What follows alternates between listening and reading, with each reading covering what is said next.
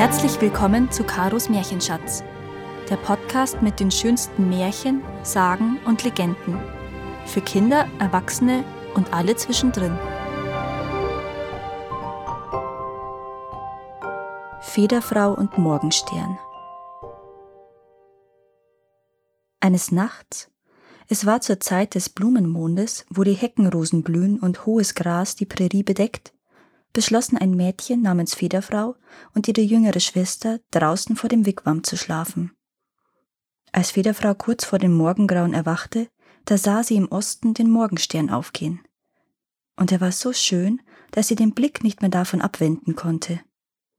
Wach auf und sieh hinüber zum Morgenstern, rief sie ihrer Schwester zu.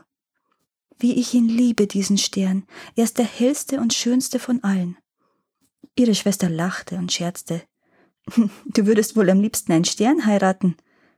Ja, antwortete Federfrau leise, den Morgenstern, den würde ich nehmen.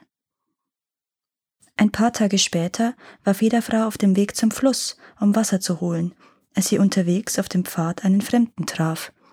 Er war hochgewachsen und von aufrechter Gestalt, und nie hatte sie einen schöneren Mann gesehen. Er trug Kleider aus weichen, gegerbten Häuten, die nach Kiefern und Süßgras rochen. Eine gelbe Feder steckte in seinem Haar, und in der Hand hielt er einen Wacholderzweig, in dem ein Spinnennetz hing. Ich bin Morgenstern, sagte er. Vor einigen Nächten sah ich dich im hohen Gras liegen und hörte deine Liebesworte. Nun bitte ich dich, dein Lager zu verlassen, um in die Himmelswelt zu kommen und dort mit mir zu leben. Federfrau zitterte, als sie diese Worte vernahm. Sie sagte, Lass mich zuerst zu meiner Mutter und meinem Vater gehen, damit ich mich von ihnen verabschieden kann. Dann werde ich mit dir kommen. Doch Morgenstern entgegnete, Du musst gleich jetzt mitkommen oder gar nicht. Und er nahm die gelbe Feder und befestigte sie in ihrem Haar. Darauf reichte er ihr den Wacholderzweig und sagte, Nimm ihn und schließ die Augen. Die Spinnenleiter wird dich zu meinem Heim bringen. Also nahm Federfrau den Wacholderzweig und schloss die Augen und als sie die Augen wieder aufmachte, da war sie im Himmel. Vor ihr ragte ein großer Wigwam auf. Willkommen in meinem Heim, sprach Morgenstern. Es ist der Wigwam meines Vaters, der Sonne, und meiner Mutter des Mondes. Nun war Vater Sonne gerade unterwegs auf seiner Reise, doch die freundliche Mutter Mond war da. Sie hieß die neue Braut ihres Sohnes willkommen und bot ihr zu essen und zu trinken an. Dann schenkte sie ihr ein Kleid aus weichem Wildleder, ein Armband aus Elchzähnen und einen Mantel aus Elchhäuten, der geschmückt war mit geheimnisvollen Malereien. Die Tage vergingen, und Federfrau war glücklich in der Himmelswelt. Mutter Mond zeigte ihr die Fülle der Blumen, Gemüsepflanzen und Beeren, die dort wuchsen, und unterrichtete sie im Gebrauch von Kräutern und geheimen Heilmitteln. Sie gab ihr auch einen hölzernen, im Feuer gehärteten Grabstock und zeigte ihr, wie man damit die vielen wilden Wurzeln ausgrub, die essbar waren. Aber Mutter Mond warnte Federfrau, es gäbe eine einzige Pflanze, die sie niemals ausgraben dürfte. Das war die Riesenrübe, die in der Nähe vom Wigwam des Spinnenmannes wuchs. Er war es, der die Leiter wob, auf denen die Sternenleute zwischen Himmel und Erde verkehrten. Die Riesenrübe ist heilig, bekam Federfrau viele Male von Mutter Mond erklärt. Wenn du sie anrührst, wird ein Unglück geschehen. Die Zeit verstrich, Morgenstern und Federfrau bekamen einen Sohn, den sie Sternenjunge nannten, und es schien, als sei ihr Glück vollkommen. Doch eines Tages, als Federfrau mit ihrem Grabstock unterwegs war, um Wildgemüse zu sammeln, da kam sie zufällig an der Riesenrübe vorbei, und sie sagte sich, Ach, wenn ich doch bloß wüsste, was unter der Riesenrübe verborgen ist. Federfrau umrundete das Gewächs, bückte sich und betrachtete es genau. Schließlich legte sie ihr Kind auf der Erde ab und begann unter der Riesenrübe zu graben. Sie grub und grub, aber die Riesenrübe rührte sich nicht.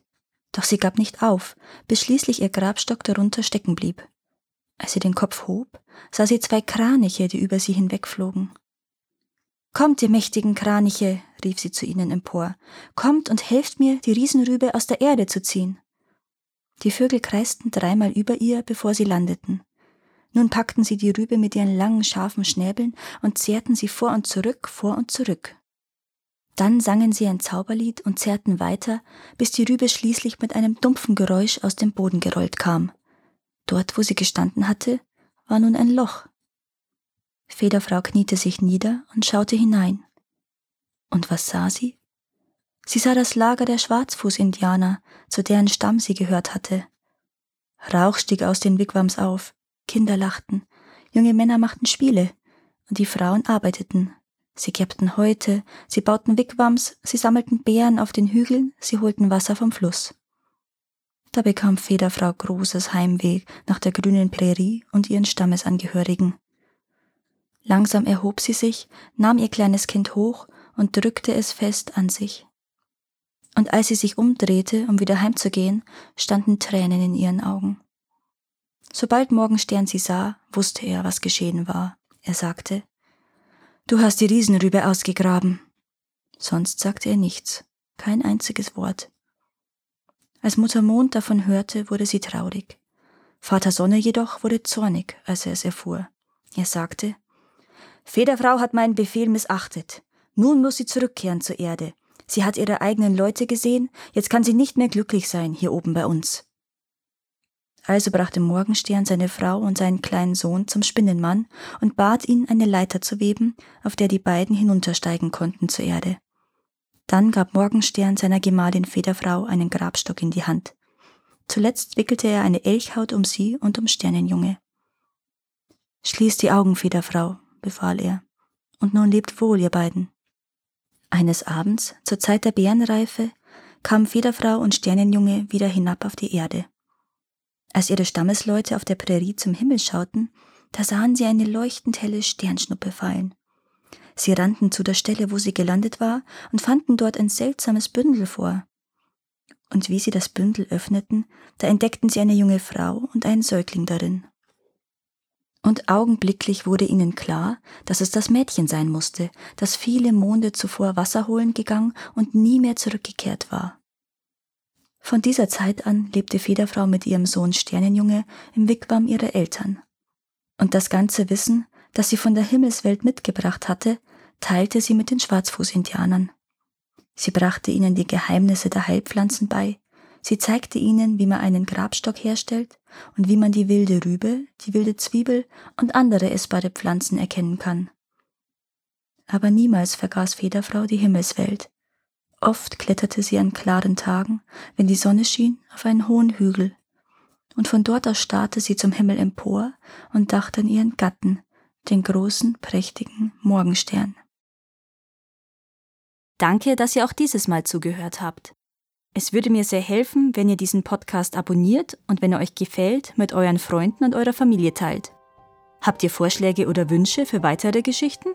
Dann schreibt mir. Meine Kontaktdaten findet ihr in den Show Notes. Bis zum nächsten Mal.